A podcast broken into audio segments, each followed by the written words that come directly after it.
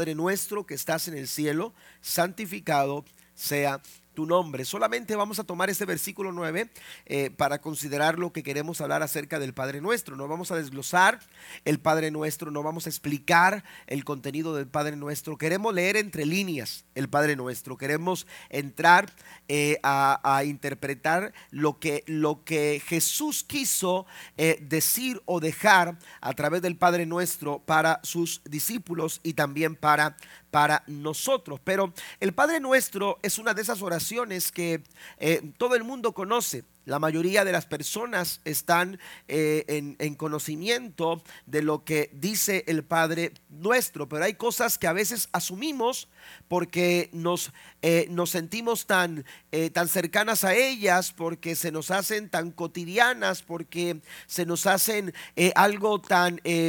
Eh, tan, rutinario que de repente eh, perdemos de vista lo que es la esencia o el significado principal de eh, oraciones como estas, como el Padre Nuestro. Pero el Padre Nuestro eh, ah, es algo, eh, eh, es, una, es, una, es una oración que es muy conocida por, por muchas personas. La gente que viene a la iglesia conoce el Padre Nuestro. Algunas personas que no van a la iglesia saben de alguna manera lo, que, lo, que, lo, que, lo que dice el Padre Nuestro. pero hay algo curioso. Me encontré una, una anécdota de unas personas que estaban por ahí debatiendo un poco acerca de quién sabía más de la Biblia.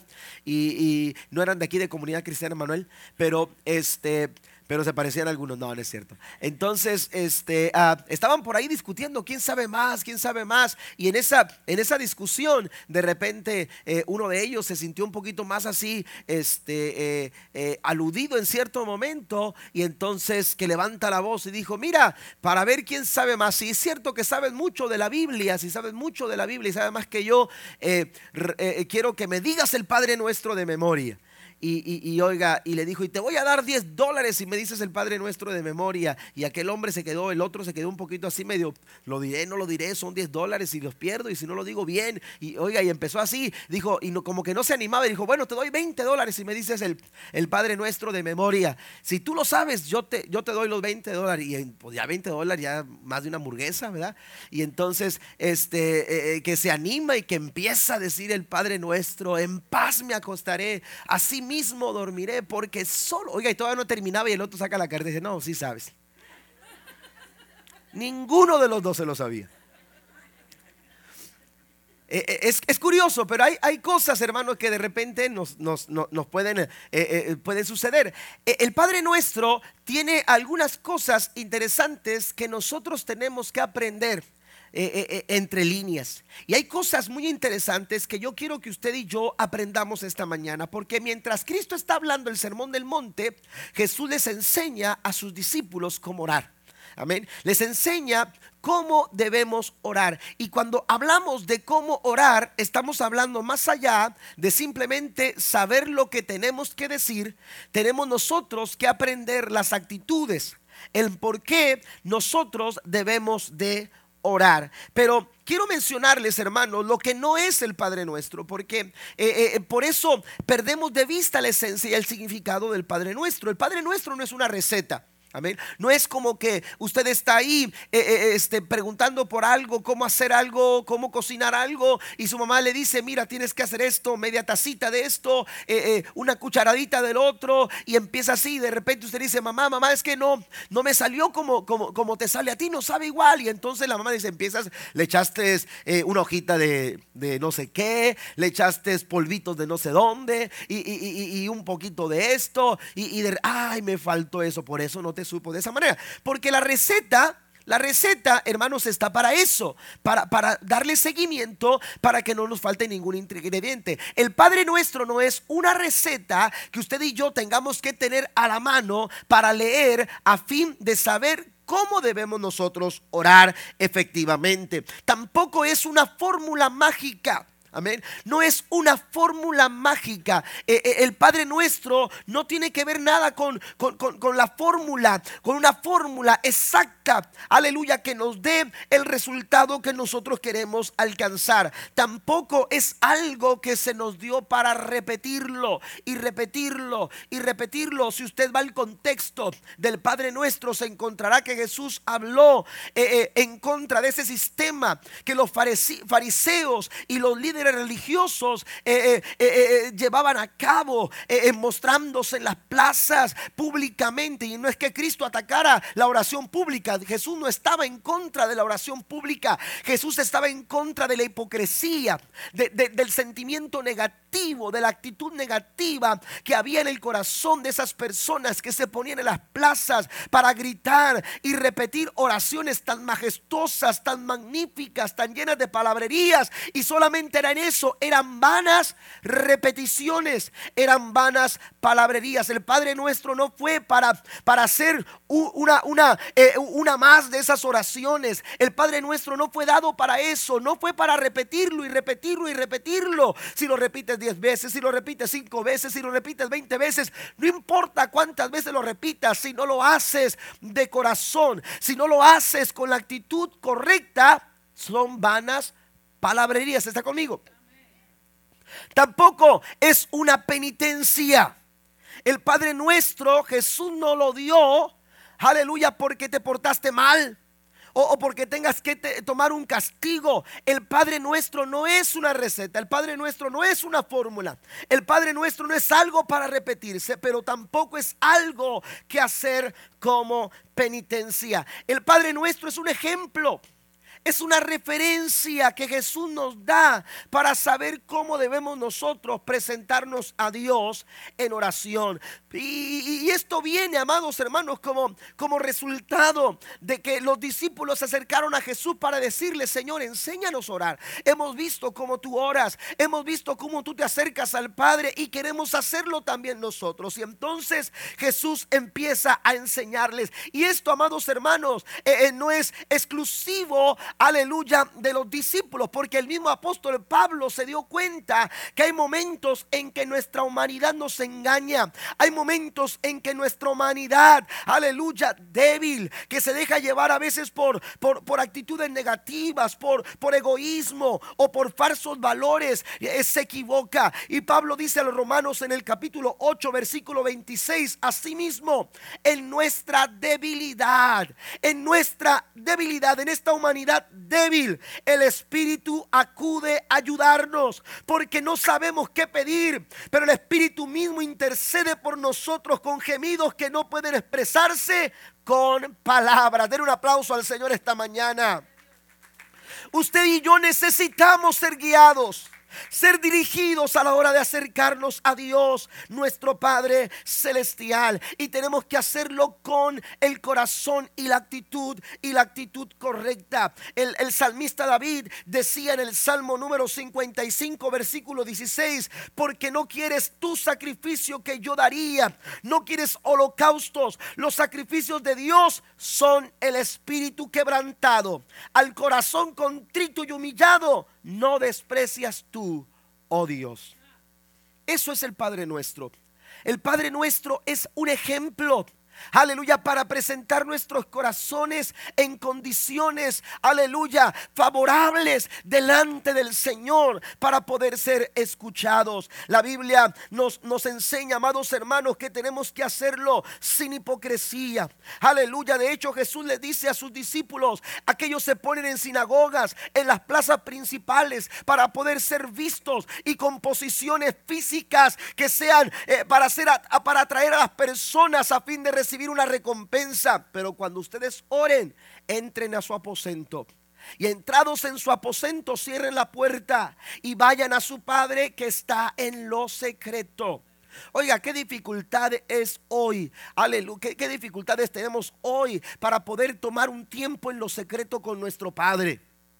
Amén. Qué difícil a veces es hoy poder tomar ese tiempo porque la vida nos exige, porque tenemos tantas ocupaciones, porque hay tantas cosas que hacer que de repente, aleluya, no podemos encontrar. Yo conozco personas que cuando están edificando su casa o están planificando su casa, ellos tienen un lugar reservado como cuarto de oración y eso es eso es admirable, eso es muy, muy, eh, eh, muy interesante, ¿verdad? Pero hay, hay, hay, hay, veces que no se puede, hay momentos en que no, eh, ya sea el dinero o, el espacio no nos da. Bueno, eh, hay una mujer llamada Susan Wesley que fue la madre de Juan Wesley y Charles Wesley, un predicador como Juan Wesley y un eh, autor de muchos himnos que todavía hoy cantamos, que fue Charles Wesley. Su madre, una, una, mujer abnegada, sacrificada, una mujer de oración que tuvo que criar a muchos hijos en tiempos muy complicados. Eh, ella tenía muchos hijos y, y ella tuvo que darles escuela en su casa, pero una mujer devota de oración al Señor que tomaba tiempo para buscar el rostro de Dios durante su día. Y un día le preguntaron, ¿cómo le haces? ¿Cómo le haces tú para apartar un tiempo y entrar en lo secreto de Dios? Y ella dijo, eh, de, hecho es muy difícil, es muy complicado porque no falta que los niños anden de aquí para allá y, tener que atender tantas cosas en casa. Pero cuando no puedo tomar un tiempo eh, eh, para esconderme por aquí, para irme por allá en casa, cuando no hay, no, no, no hay el tiempo o no hay el momento o no hay la oportunidad, todo lo que hago es que me quito el mandil y me lo pongo en mi cara. Y en ese momento, en ese momento, cuando yo pongo ese mandil en mi cara, dice, entro en lo secreto de mi Padre Celestial. No es tan complicado como a veces lo queremos ver no es tener la luz adecuada, no es tener el lugar adecuado, no es tener, la posición adecuada, es tener un corazón contrito y humillado, deseoso de entrar a la presencia de nuestro Dios Todopoderoso. Maravilloso el nombre de Jesús. El Señor nos da el Padre nuestro. Y tenemos nosotros que aprender, amados hermanos, aleluya, que el Padre nuestro, aleluya, entonces el Señor nos lo da para recordar cuatro cosas. Pero yo quiero mencionarle algo antes de entrar en estas cuatro cosas que quiero mencionar, que decirle. Eh, quiero decirle, hermanos, que Cristo no enseñó a predicar a sus discípulos. Usted no va a encontrar en la Biblia que Cristo tomara a sus discípulos y les diera una clase de homilética, una clase que les enseñara el arte de predicar. Jesús no les enseñó eh, eh, eh, cómo definir un título, cómo definir un tema, cómo, cómo desglosar un bosquejo, cómo establecer algunos puntos. Jesús no les enseñó sobre, sobre asuntos de homilética. Jesús no enseñó a predicar a sus discípulos, tampoco los enseñó a cantar. Jesús nos sentó a Pedro y a Juan y les dijo, Pedro y Juan, ustedes tienen que tocar la guitarra, ustedes tienen que aprender esto. Eh, Jesús no enseñó a sus discípulos a, desarrollar el talento en sus voces y, que empezaran a cantar en, diferentes voces, primera, segunda, quién va a ser tercera, eh, quién va a ser la primera voz. Y, y Jesús no enseñó a sus discípulos a cantar. Jesús lo que hizo fue a sus discípulos enseñarles a orar. Y él quiere que nosotros aprendamos también. Pero hay cuatro cosas que tenemos que recordar a través del Padre nuestro. Lo primero que tenemos que recordar es que en nuestra posición en Cristo. Anote por favor eso ahí en, su, en sus notas. La primera cosa es que tenemos que recordar cuál es nuestra posición en Cristo. Padre nuestro comienza diciendo esta oración. Padre nuestro comienza diciendo el versículo 9. Cuando ustedes oren, ustedes lo van a hacer de esta manera. Padre nuestro. Nadie puede llamar padre a alguien si no es su hijo. Amén. Nadie puede llamar a alguien padre si no es su hijo. Bueno, pues el Padre nuestro nos recuerda que tú y yo somos hijos de un Padre maravilloso. ¿Cuántos alaban a Dios por ello?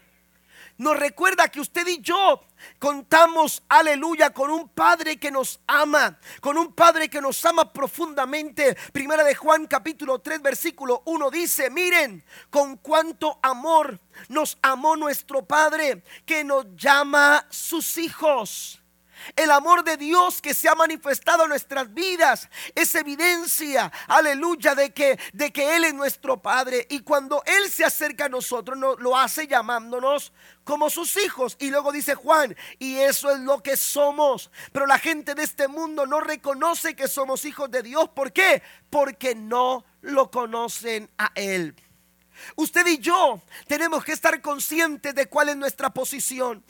Jesús les dice, ustedes van a orar, pero para hacerlo efectivamente, ustedes tienen que hacerlo con la conciencia de que ustedes son hijos. Ustedes no se acercan a un ser extraño. Ustedes no se acercan a una persona ajena. Ustedes no se acercan, aleluya, eh, eh, eh, a algo distante, sino que se acercan a algo que está tan cerca de ustedes, porque es su Padre Celestial. Tenemos que hacerlo cuando oramos, cuando buscamos el rostro de Dios, cuando acercamos nuestros corazones necesitados a la presencia de Dios, tenemos que hacerlo a conciencia, con conciencia de que nosotros somos hijos del Señor.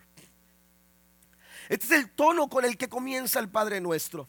Es una invitación a recordar que tú y yo somos hijos del Señor que somos hijos de un gran rey, que somos hijos de un padre amoroso. Aleluya, la Biblia nos dice en primera de Juan capítulo 1 versículo 12, mas a cuantos lo recibieron, a los que creen en su nombre les dio el derecho de ser hijos de Dios. Porque la raza humana fue creada por Dios. Pero, aleluya, eh, Dios es el creador de la raza humana, pero no es el padre de toda la raza humana. Amén. Porque, porque la Biblia nos dice enfáticamente, hablando eh, eh, Juan en su evangelio, nos enseña que Jesús mismo eh, expresó estas palabras. Fueron aquellos que lo recibieron y a los que creen en su nombre. Solamente aquellos que lo reciben. Hay muchas personas que todavía no reciben a Jesús.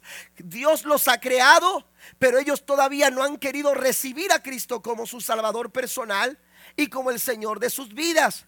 Por lo tanto, cuando la gente lo rechaza, cuando la gente no lo recibe, cuando la gente no cree en su nombre, no pueden estar bajo la cobertura de la paternidad de Dios. ¿Está conmigo?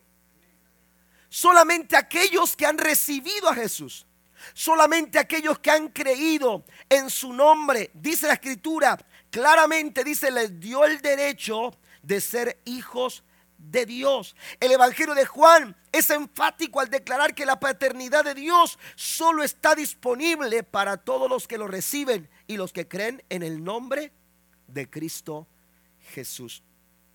Cuando nosotros recibimos a Jesús como nuestro Salvador y Señor de nuestra vida, en ese momento, hermanos, venimos a formar parte de la gran familia de Dios y nuestro Dios viene a ser para nosotros nuestro nuestro Padre. La Biblia también nos dice en Efesios 1 versículo 5, Dios decidió de antemano adoptarnos como miembros de su familia al acercarnos a sí mismo por medio de Jesucristo. Eso es precisamente lo que él quería hacer y le dio gran gusto hacerlo. Aleluya. Dios, aleluya, buscó que nosotros a través del sacrificio de Cristo pudiéramos accesar a Él. Cristo, amados hermanos, viene a ser, aleluya, ese enlace, ese medio, esa manera de poder conectar nuestra vida, que estábamos desamparados, que estábamos, aleluya, distantes, que estábamos, aleluya, angustiados por las circunstancias que superaban nuestra vida. Pero cuando Cristo vino a nuestro corazón, Cristo vino a darnos acceso a su Padre, a nuestro Padre Celestial. Y cuando tú le recibes y cuando tú crees en su nombre, esto te da un estatus. Dice la escritura, les dio el derecho de ser hijos de Dios. Esto tiene que ver con posición. Esto tiene que ver con que, que esto es un acto de la gracia maravillosa del Todopoderoso. Somos nosotros, hermanos, hijos del Señor. Eh, tenemos nosotros que estar conscientes de esa posición que nosotros tenemos mediante nuestro Señor Jesucristo. Jesús es el único medio para relacionarnos con la paternidad del Señor. La Biblia nos dice en San Juan capítulo 14 versículo 6, yo soy el camino, la verdad y la vida. Nadie viene al Padre si no es por mí. La única forma de accesar al Padre es a través de Cristo. Por eso es importante que si usted no ha tomado la decisión de aceptar a Cristo como su Salvador personal, usted lo haga. usted abra su corazón, porque cuando usted abra su corazón a Cristo, usted va a disfrutar de los cuidados de un padre que lo ama, de un padre que está al pendiente, de un padre que quiere ayudarte, de un padre que está cercano, de un padre al que tú puedes acceder sin ningún tipo de problema. Por eso el enemigo se levanta y quiere detener nuestra decisión de aceptar a Cristo como nuestro Salvador personal. Él quiere que nos alejemos de esa cobertura. Amén. Si usted ya ha aceptado a Cristo como su Salvador personal, Satanás estará buscando las formas y las maneras de, sacarte de la cobertura, de sacarte de esa protección que Dios te da como, como su Padre. Amén. Por eso el Señor le dijo a sus discípulos, cuando ustedes oren, oren con esta conciencia. Padre nuestro. Nadie puede llamar Padre si no es su Hijo. La Biblia nos dice en San Juan capítulo 1 versículo 18, a Dios nadie lo ha visto nunca. El Hijo unigénito que es Dios y que vive en unión íntima con el Padre, nos lo ha dado a conocer. Vuelve a recalcar, vuelve a señalar, hermanos, que es a través de Cristo que ustedes y yo podemos disfrutar, aleluya, de la ayuda y del favor de nuestro Padre. Por eso cuando el escritor a los hebreos escribe que podemos acercarnos al Señor, dice, dice el escritor a los hebreos, te puedes acercar al trono de la gracia confiadamente. ese es el tono con toda confianza, con plena confianza. ¿Por qué? Porque te estás acercando a tu Padre. Amén. Mi hijo se puede acercar con toda confianza a mí mi hijo se puede acercar con toda confianza a mí y expresarme su corazón y expresarme lo que necesita. Él no tiene que buscar en otra parte. Él no tiene que llamar a otra gente. Él no tiene que pedir a otras personas. Él puede acercarse a mí con la confianza de saber que es mi hijo, que, de, que saber que soy su padre. Lo mismo sucede cuando tú estás consciente de que a través de Cristo tú tienes un padre amoroso que está pendiente y que está al cuidado de todos nosotros. Número dos, la segunda cosa, hermanos, aleluya, que nos recuerda el Padre nuestro es nuestra posición en la iglesia. Y este es un punto muy interesante que quiero compartir con ustedes. Primero nos recuerda cuál es nuestra posición en Cristo. Pero lo segundo es que nos recuerda cuál es nuestra posición en la iglesia. Y escuchen lo que voy a mencionar porque cuando Jesús comienza hablando del Padre nuestro, Jesús no les dice, digan Padre mío, que no estaría mal. Pero Jesús está hablando a sus discípulos. Amén. Y Jesús no le está diciendo a Pedro, di Padre mío. No le está diciendo a Juan, di Padre mío. Lo que les está diciendo es, digan Padre nuestro. Amén. Jesús está hablando de esta forma, aleluya, porque quiere que los discípulos estén conscientes de que, de que hay una hermandad, de que hay una fraternidad, de que hay un compañerismo. Padre nuestro me hace conciencia de que no soy hijo único. ¿Qué sucede a veces con el hijo único? No sabe compartir. ¿A poco no? ¿Verdad? Y usted se da cuenta, es que el niño es, es que está solito, él nunca comparte con nadie. Cuando viene alguien no le quiere prestar a nadie, ¿verdad? Y, eh, tiene que aprender a compartir y tiene que aprender a relacionarse. Y es que cuando está solo, la casa es de él completamente, ¿verdad? Pero el niño tiene que aprender a compartir cuando hay alguien más, ¿verdad? Cuando hay alguien más. Y entonces, ¿qué sucede con, con, los discípulos? ¿Qué sucede con los hijos de Dios? Usted y yo tenemos que estar conscientes de algo. Queremos aprender a orar. Bueno, vamos a hacerlo de una mejor, de, de una buena manera. Conscientes de quiénes somos en Cristo, pero también conscientes de que somos parte de una iglesia de que somos parte de un cuerpo, que somos, eh, eh, que estamos compartiendo, amados hermanos, las bendiciones de un Padre que nos ama a todos por igual. Y esto tiene que ver directamente con lo que eh, eh, el Señor Jesús enseña. Si usted va a, Mateo capítulo 18, versículo 19, ese texto no lo tienen ahí ustedes, pero lo pueden anotar a un ladito. Mateo 18, 19 dice, si dos de vosotros se ponen de acuerdo para orar, amén. La unidad está directamente relacionada con la oración. Tenemos que aprender a orar y hacerlo conscientes, aleluya, de que, de que somos parte de, un, de, un, de una gran familia, que somos parte de una familia de la fe. Y lo que sucede con mi familia repercute en mis oraciones. ¿Está conmigo? Lo que sucede con mi familia, usted va a Primera de Pedro capítulo 3 versículo 7. Pedro está hablando a los matrimonios y está diciendo a los matrimonios en el verso 7 que se mantengan en unidad, que, se mantengan en sus relaciones bien, que, que, vean por, por, una buena estabilidad matrimonial. ¿Para qué? para, eh, para que sepan solucionar sus problemas. ¿Para qué? Para que vuestras oraciones no tengan que estorbo. Nuestras oraciones y pues nos preguntamos, Señor, ¿por qué no me contestas? Y Dios te dice, ¿cómo estás con el hermano con el que te sientas o con el que te sentabas el domingo pasado? Amén. Ah, es que el domingo ese me hizo mala cara, que si esto, que si lo otro, mejor me voy a sentar de otro lado. Y ahí ya hay. Ya no es Padre nuestro. ¿Está conmigo? Esa es la tónica del Padre nuestro. Queremos, queremos oraciones que den resultados, queremos oraciones efectivas, queremos oraciones que lleguen al cielo. Tendremos que aprender que como hijos de Dios compartimos, hermanos, una familia y lo que sucede con mi familia, lo que sucede en mi familia va a repercutir en mis oraciones.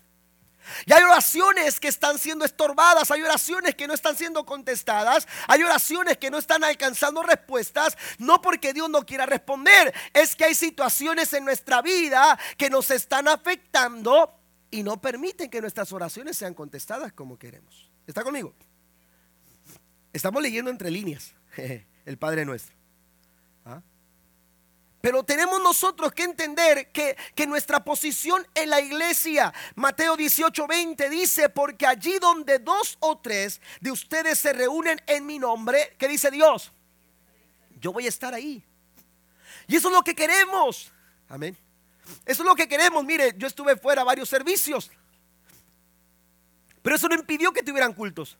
Eso no impidió que se gozaran tanto el domingo en la mañana como en la tarde y que celebraran un precioso culto el martes y el miércoles. ¿Por qué? Porque, aleluya, lo importante no es que esté yo, lo importante es que esté el Dios Todopoderoso y que esté presente en nuestras reuniones. Eso es lo que queremos. Queremos que Dios se haga presente. Que Dios esté con nosotros, pero para, para que Dios esté con nosotros tenemos que empezar a trabajar y ponernos de acuerdo. Amén. ¿Está conmigo? Nos vi un poquito más animados hace rato. Vamos a hablar cuatro cosas aquí en este punto número dos. ¿Qué le parece si las anotamos? Antes de, ir anotando, la primera de Juan 4:11 dice, amados, si Dios nos ha amado así, debemos también nosotros amarnos unos a otros. Cada vez que usted diga Padre nuestro, acuérdese del hermano, acuérdese de la hermana, acuérdese de su esposo, acuérdese de sus hijos, acuérdese del compañero, eh, eh, eh, de, de, la, de, fe, acuérdese del compañero de ministerio, acuérdese de, esa gran familia de la fe. Oiga, y, cuando hablamos de familia, hay de todo en la viña del Señor. ¿Tampoco no? En casa está el que le gusta esto, el que no le gusta el otro, el que si esto, el que si aquello, el juguetón, el serio, el organizado, el que tira todas las cosas. oiga, y hay que aprender a convivir como familia. ¿Está conmigo? Amén. Entonces, eh, eh, eh, cuando yo digo Padre nuestro, yo tengo que recordar que tengo hermanos en la fe con los que tengo que estar de acuerdo. Porque eso es lo que dice el Señor. Si dos de vosotros, dos o tres de vosotros se ponen de acuerdo para orar, cualquier cosa que pidan, yo no voy a tardar, yo no voy a, a reparar, yo no me voy a detener para contestárselos. Amén. Tenemos nosotros que amarnos así como hemos sido nosotros amados. La Biblia nos dice en San Juan capítulo 13, versículo 34, un mandamiento nuevo os doy, que os améis unos a otros como yo os he amado, que también os améis unos a otros. La primera cosa que quiero que escriban ahí cuando hablamos de nuestro Padre y la clase de amor que Él pide de nosotros es entender que este amor es un mandamiento. Amar, hermanos, no es un sentimiento, es una decisión que tomamos. Es, nuestra voluntad, es involucrar, es, es, un acto de nuestra voluntad. No importa qué tan difícil se considere esto, debemos amar de manera activa, consciente y profunda a nuestros hermanos en la fe. Y esto tiene que ver con nuestra decisión. La decisión de amar es un acto de obediencia. Es decir, yo quiero obedecer a Dios. Y si yo quiero obedecer a Dios, yo tengo que amar como Dios espera que yo lo haga. Aleluya, no es una opción, es es, aleluya, un mandato que Dios ha estipulado en su palabra. Lo hemos leído en el verso 34, capítulo 13 de San Juan. Pero también primera de Juan, capítulo 3, verso 11 dice, este es el mensaje que han oído desde el principio, que nos amemos los unos a los otros. Cristo rompe con ese mito, hermanos con ese mito que, a veces eh, hemos escuchado, que el amor se basa en pensamientos agradables o experiencias eh, eh, de sentimientos. Es que no siento, es que no, no, la verdad no me nace. Jesús está diciendo aquí una definición nueva de amar. el amor en alto nivel tiene que ver con una conducta y una, una profesión de fe que se ve, aleluya, que se transmite en una acción santa. Cuando usted actúa como Dios actúa, actúa a favor suyo. Eh, eh, usted lo que está haciendo es marcando en su conducta y en su fe, aleluya, eh, una, naturaleza que, que ha venido de Dios a su vida, porque así nos enseña la Biblia. Hemos sido partícipes de la naturaleza de Cristo. Por lo tanto, podemos amarnos los unos a los otros. Mire, no debemos decidir. No, no, debemos decidir a quién amar, debemos decidir amar. No se trata de decidir a quién amar. Ah, yo amo a aquel, amo a aquella, amo esto, amo que. No, no se trata de decidir a quién amar, se trata de decidir amar. Jesús no decidió a quién amar. Jesús amó a todo el mundo, dice la Biblia. Él amó a todo el mundo. Aleluya. Y por su gran amor, por ese gran amor que había en su corazón, murió por todos en la cruz del Calvario. Segundo, también tiene que ver con que amar a Dios es a, través de las personas. Amar es amar a Dios a través de las personas. Anote eso también, por favor. ¿Podemos nosotros amar a Dios? Amando a la gente. Y lo dice claramente Primera de Juan capítulo 4 verso 20. El que no ama a su hermano, a quien ha visto, no puede amar a Dios a quien no ha visto. Amén. No podemos decir que amamos a Dios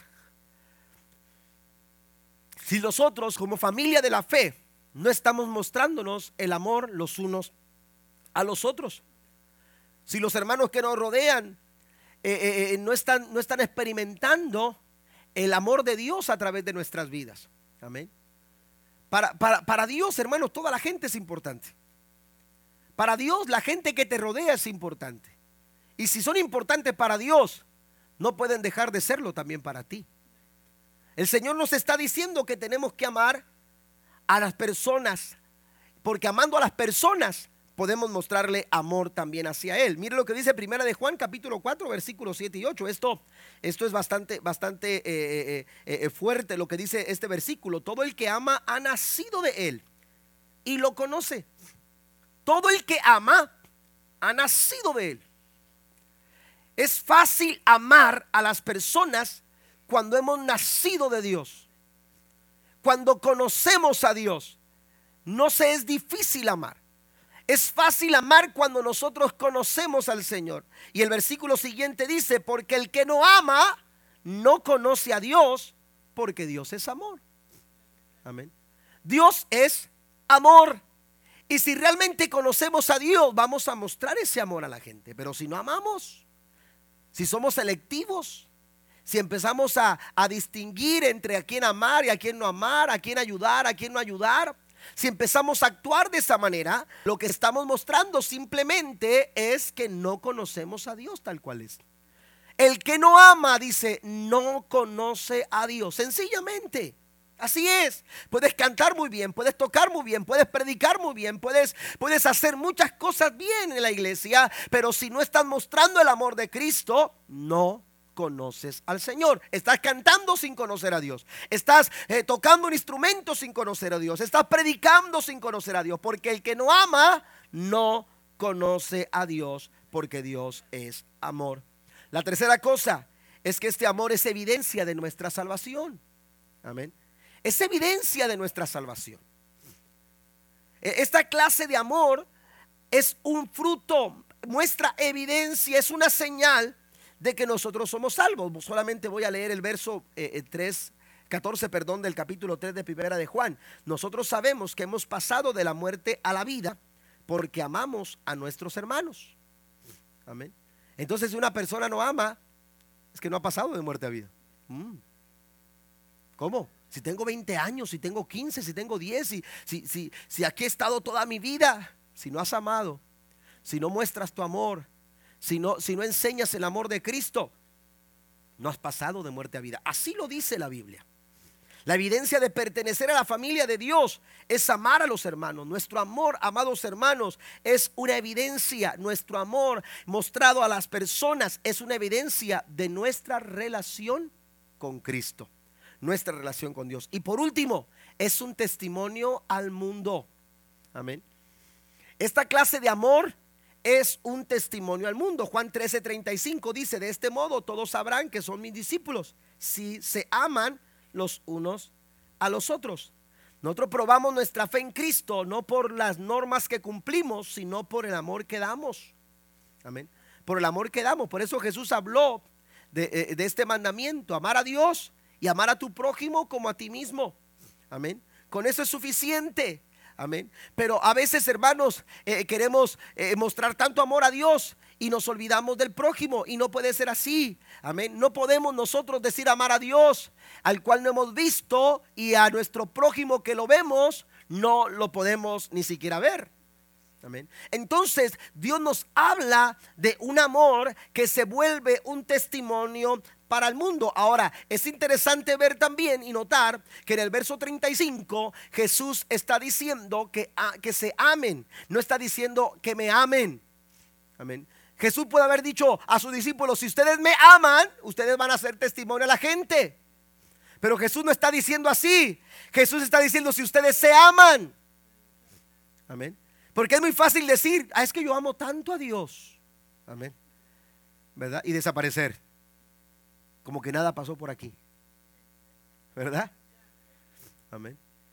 Pero la verdad es que este amor se deja ver en nuestro trato, en nuestra relación en cómo nos relacionamos los unos con los otros, en cómo nos sobrellevamos los unos por los otros, en cómo nos ayudamos, cómo nos cooperamos, cómo participamos los unos de los otros. Nuestro compañerismo muestra, amados hermanos, aleluya, la clase de amor que hay en nuestros corazones. Lo mejor que nosotros podemos hacer para alcanzar a nuestra comunidad es amarnos los unos a los otros. La mayor influencia que vamos a ejercer en esta comunidad es a través, hermanos, de la unidad que nosotros podamos mantener, trabajar en nuestra iglesia. Tenemos nosotros, y escucha lo que le voy a decir, la unidad de la iglesia es responsabilidad de todos.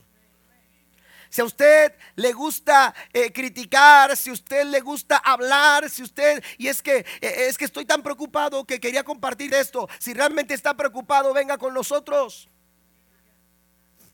No va a solucionar nada hablando por allá o diciendo cosas allá o, o tomando 30, 40, hasta una hora por teléfono. Ahí están muy serios. Me explico. Si realmente queremos mantener la unidad, tenemos que trabajar todos. Tenemos que enfocarnos todos. Tenemos que buscar todos. Dice la Biblia, seguir la paz con todos. Amén. Tenemos que perseverar todos unánimes. Pero esto es un trabajo de todos y es su responsabilidad. Y si algo no está sucediendo, aleluya, usted puede ser responsable también. ¿Está conmigo? Dice el Señor, Padre nuestro. Cuando ustedes oren, digan Padre nuestro. Porque de esta manera están conscientes quienes son en Cristo, pero también están conscientes de quienes son en la iglesia. Y nosotros somos una gran familia. ¿Cuántos dicen amén? Somos una gran familia de la fe. Y tenemos nosotros que fortalecernos. Pero podemos nosotros, hermanos, eh, alcanzar a nuestra comunidad para Cristo si nos estamos amando los unos a los otros. Mire, podemos repartir miles de despensas, pero si no nos amamos, no estamos dando verdadero testimonio de nuestra fe. Podemos cantar miles de cantos, Pero si no nos amamos, no estamos dando eh, eh, fiel testimonio de nuestra fe. Podemos predicar miles de sermones y escucharlos y hablarlos y transmitirlos, pero si no estamos amándonos, no estamos dando testimonio de nuestra fe. Por eso el Señor nos dice que tenemos que amarnos los unos a los otros. Mire, usted puede ser el mejor retrato de Jesús. Usted ve eh, eh, retratos pintados de lo que se dice puede ser la imagen de Jesús. Eh, usted le, puede preguntar a un, a un anglo, y, cómo crees tú que sea Jesús? Y a lo mejor él le va a decir, bueno, es, es güero, alto, de ojos azules o verdes y, pelos, pelos eh, eh, rubios. Y, esa es la descripción que le van a dar de Jesús. Usted le pregunta a un hispano, ¿cómo es Jesús? Y bueno, usted y yo sabremos de qué manera lo vamos a describir, pero yo tengo un amigo que es de eh, eh, es negro, de, raza negra, y, es pastor y es muy amigo mío, y, y, a veces platicando, de repente me dice, te vas a sorprender cuando vayas al cielo. Y te des cuenta de que Cristo es negro. Amén. ¿Por qué? Porque, porque tenemos ciertos, ciertas eh, este, eh, eh, descripciones que de pronto podemos nosotros imaginarnos cómo es Jesús, cómo era Él físicamente y, en esa tendencia de, de querer mostrarlo, se han pintado diferentes cuadros y diferentes retratos. Yo quiero decirle que usted puede ser el mejor retrato de la persona de Jesús. Y el mejor retrato, aleluya, Él lo pintó en la cruz del Calvario. Y el material que utilizó fue su amor derramando su sangre en la cruz del Calvario por cada uno de nosotros. Y si queremos nosotros mostrar quién es Jesús, tenemos que empezar a amar así como Cristo nos amó a nosotros. Tenemos que empezar a amar a las personas, aleluya, así como Cristo nos ha amado a nosotros. Dice la Biblia, mirad cuán bueno y cuán delicioso es habitar los hermanos juntos y en armonía. Amén. Si dos de vosotros o tres se ponen de acuerdo para orar, dijo el Señor, es en vano repetir el, eh, eh, no tiene sentido repetir el Padre nuestro si no estamos conscientes de cuál es nuestra posición en la iglesia como la familia de Dios que somos. Número tres, vamos más adelante. También, hermanos, el Padre nuestro nos recuerda la posición de Dios. Nos recuerda la posición de Dios. Nosotros estamos tan limitados. A nosotros las circunstancias, hermanos, nos superan tan fácilmente. Las situaciones de la vida a las que nos enfrentamos eh, eh, todos los días nos pueden llegar a superar con tanta facilidad.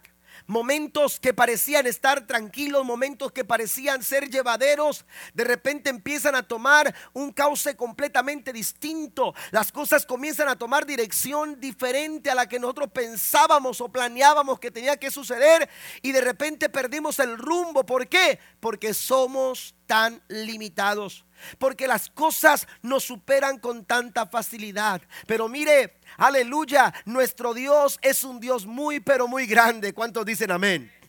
Nuestro Dios es un Dios tan grande y el Padre nuestro no lo recuerda. El Padre nuestro dice, Padre nuestro que estás en el cielo. No se olvide, en momentos de dificultad, en momentos de adversidad, en los momentos en que la situación parece complicarse y ponerse más grave, recuerde que hay un Dios que sigue sentado en su trono de gloria. Él sigue estando, aleluya, él, sigue teniendo el control de todas las circunstancias. No hay situación que a él lo supere. Por eso él dice, eh, hablando el profeta Isaías en el capítulo 55, versículo 8, mis pensamientos no se parecen en nada a tus pensamientos. Nuestros pensamientos, hermanos, a veces son tan frágiles. Amén. nuestros pensamientos nos mortifican. Estamos adelantándonos porque nuestra imaginación empieza a correr con tanta rapidez y empezamos a imaginarnos lo peor. Cuando todavía no estamos ni siquiera eh, comenzando, empezamos a tener ciertos temores porque nuestros pensamientos eh, pueden tomar diferentes, diferentes, aleluya, eh, percibir diferentes situaciones y, y empezamos a desesperarnos y a angustiarnos. Pero el Señor dice, yo no pienso como tú piensas Aleluya, yo no me desespero. Mis pensamientos no se complican porque mis pensamientos son más altos que tus pensamientos. Los pensamientos de Dios están firmes. Los pensamientos de Dios están, están firmes y Él dice, y mis caminos están muy por encima de lo que tú pudieras imaginarte. Yo no sé qué es lo que pase por su pensamiento en esta mañana, acerca de los días que vienen, acerca de la situación que está viviendo. Pero yo quiero recordarle que el Padre nuestro nos pone en la perspectiva correcta. Amén. Nos pone en la perspectiva correcta. No en la, no en la forma en que nosotros vemos las cosas, porque nosotros vemos las cosas, hermanos, a veces tan grandes. Amén. Pero un Dios tan grande siempre va a ver las cosas muy pequeñas. Lo que para ti, para mí es imposible, para Dios no lo es. Tenemos que aprender. El Padre nuestro nos invita a hacer oraciones del tamaño de Dios. El Padre nuestro nos invita a que oremos, hermanos, del tamaño de nuestro Dios. Amén. Yo quiero invitarle a que usted se acerque porque, porque el Padre nuestro es una invitación a acercarnos a nuestro Padre. Usted tiene acceso a su Padre Celestial. Una ocasión un padre manejaba en medio del tráfico y de repente uno de, el niño que iba detrás, un niño pequeño de entre 4 o 5 años, eh, usted sabe que a esa edad preguntan todo y cuando ya les da la respuesta usted piensa que está todo tranquilo y vuelven a preguntar. Los que ya pasaron por ahí sabrán. Amén. Y los que no han pasado, acuérdense. Amén. Van a tener que dar muchas respuestas. A todo. Porque a esa edad todo pregunta. Amén. Y cuando el padre pensaba que ya había terminado de preguntar, de repente el niño se queda quieto, mira hacia afuera y empieza a preguntar, papá, ¿de qué tamaño es Dios?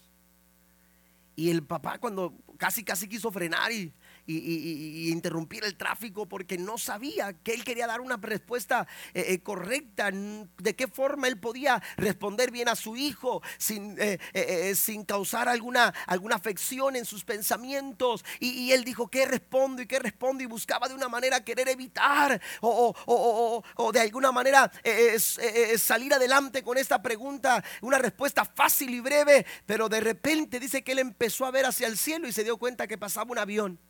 Y entonces el papá le pregunta a su hijo, bueno, dime tú de qué tamaño es ese avión. Y el niño lo ve y dice, no, papá, está pequeñito. Míralo, míralo, aquí está. De, este tamaño es. Amén. Y entonces el papá da vuelta y va rumbo al aeropuerto, baja en el aeropuerto.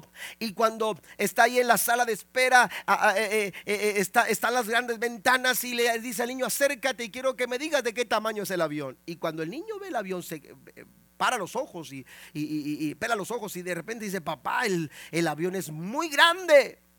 Y entonces el papá le dijo así, así es lo mismo que sucede cuando, cuando, cuando se trata de Dios. Si tú estás lejos, vas a ver a Dios muy pequeño. Pero cuando tú te acercas, te vas a dar cuenta que tu Dios es mucho, pero muy, pero muy grande.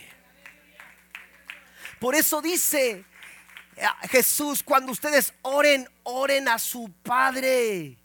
Oren al Padre que está en los cielos. Y es un Padre muy grande que aunque a nosotros nos superen las circunstancias, a Él no. Él sigue teniendo el control de todas las cosas. ¿Cuántos dicen amén? Yo no sé si usted ha perdido el control. Yo no sé si usted la, vida lo ha llevado por una, por una dirección completamente distinta. Pero Dios sigue estando en su trono y todo lo que usted tiene que hacer es acercarse confiadamente al trono de la gracia para alcanzar misericordia y oportuno socorro para su alma. Su familia puede experimentar los mejores días. Tu matrimonio puede experimentar los mejores días, tu vida puede experimentar los mejores días, pero para ello tú tienes que acercar tu corazón a Dios, aleluya, confiadamente.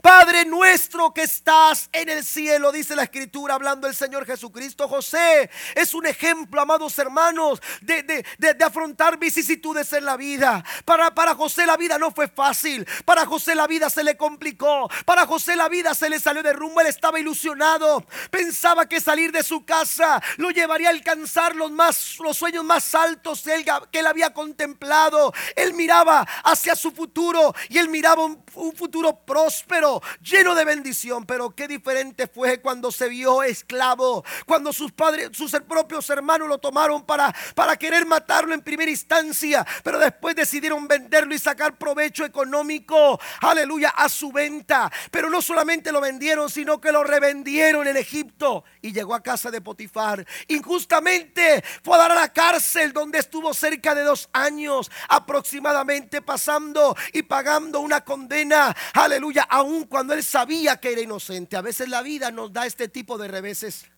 Y en esos momentos es muy fácil preguntarte dónde está Dios. Y uno pudiera preguntarse a leer la historia de José y preguntar dónde estaba Dios cuando José estaba siendo injustamente eh, maltratado, cuando José fue arrancado de la casa de su padre, dónde estaba Dios. Pero cuando usted va al capítulo 39 del libro de Génesis se dará cuenta que el verso 2 y el verso 21 dicen, y Dios estaba con José. Porque las circunstancias nos pueden sacar de rumbo. Porque las circunstancias a nosotros nos pueden eh, tomar de sorpresa. Porque las circunstancias a nosotros nos pueden superar con tanta facilidad. Y lo que pensábamos que estaba todo en perfecto estado, de repente empieza a descomponerse. De, repente empiezan a tomar eh, caminos distintos. Y uno, aleluya, puede perder el rumbo con tanta facilidad. Pero hay que entender que aun cuando las circunstancias empiezan a tomar este tipo de, de apariencia, usted tiene que estar consciente de que su Padre Celestial sigue estando en el trono de gloria. Y Él sigue teniendo el control de todas las cosas. Y Él sabe, como dice Romanos 8:21, y sabemos que a los que aman a Dios, todas las cosas ayudan para su bien. Den un aplauso al Señor esta mañana. No se deje llevar por las apariencias que quieren engañarlo. Recuerde, recuerde cuál es la posición de Dios. La posición de Dios, amados hermanos, es la posición del más grande. Es la posición de quien tiene el control. Es la posición de que del que es soberano. Por eso dice el apóstol Pablo y sabemos, esto es lo que tenemos que saber. Y es lo que Cristo quiso enseñarle a sus discípulos. Recuerden la posición de Dios, que no se les olvide. Ustedes tienen que saberlo, porque si ustedes lo saben, entenderán que Dios siempre está en control de todo. A Dios nada le toma por sorpresa. Capítulo 39, versículo 2 de Génesis. Dice que Dios estaba con José. ¿Y sabe qué? Lo hizo varón próspero. Y el verso 21 dice que Dios estaba con José. Y en medio de la cárcel halló misericordia y gracia delante de los ojos del carcelero. Porque aunque la circunstancia esté soplando y esté empujando con tanta fuerza sobre tu vida, aleluya, Dios sigue estando en control de todas las cosas. Y por último, pasen los músicos, por favor. También tenemos que recordar la cuarta cosa. Y la cuarta cosa es, hermanos, que el poder, el poder del nombre de Dios. Tenemos que recordar a través del Padre nuestro cuál es nuestra posición en Cristo. ¿Cuál es nuestra posición en la iglesia? La posición de Dios, pero también tenemos que recordar el poder del nombre de nuestro Dios. El poder del nombre de nuestro Dios. Sabe que los judíos tenían mucho miedo a hablar, eh, eh, el decir el nombre de, Dios. Amén. Eh, ellos tenían mucho cuidado. Ellos no querían pronunciarlo porque era pronunciarlo en vano. Así que mejor decidían no, no hablarlo. Mejor decidían quedarse callados cuando, cuando, cuando se trataba de decir el nombre del Señor. Amén. Pero ¿sabe qué sucede cuando Cristo viene a este, a este mundo y muere por nuestros pecados? La Biblia dice en el Filipenses capítulo 2 que Jesús hizo obediente hasta la muerte y muerte de cruz. Él soportó el escarnio. Él soportó el sufrimiento. Él soportó la cruz. En su condición de hombre, dice la Biblia, se hizo obediente hasta la muerte y muerte de cruz. Y debido a eso, dice la escritura que Dios lo catapultó hasta lo más alto. Lo exaltó a lo más alto. Recuerda el Padre nuestro.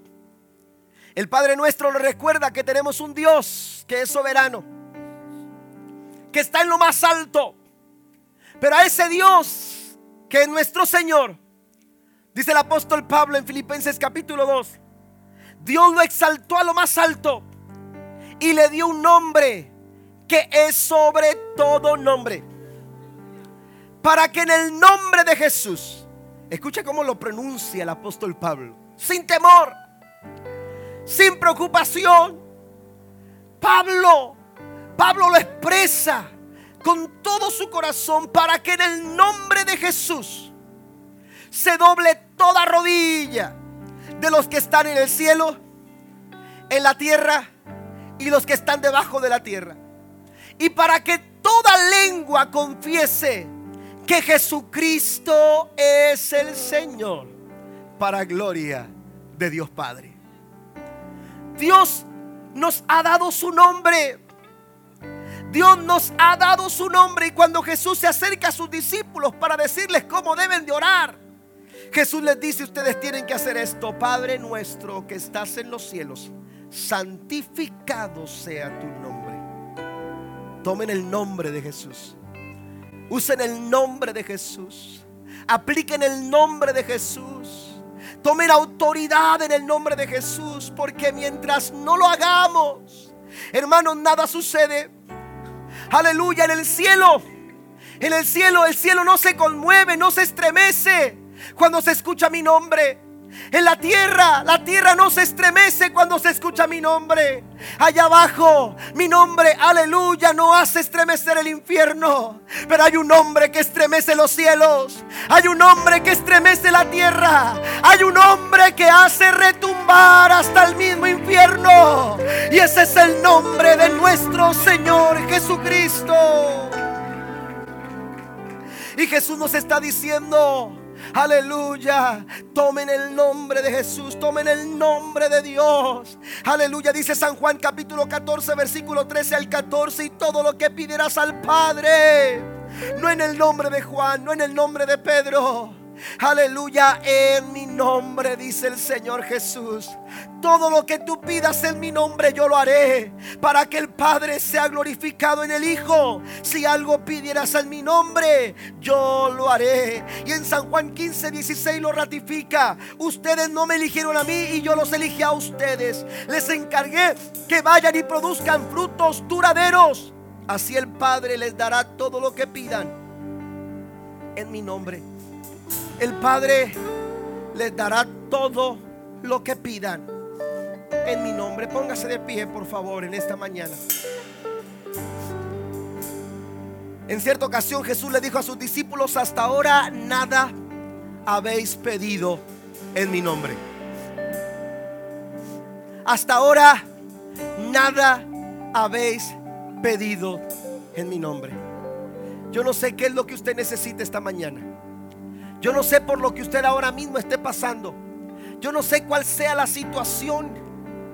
Aleluya, por la que usted esté atravesando en este momento. Pero algo sucede cuando empezamos a tomar el nombre de Jesús.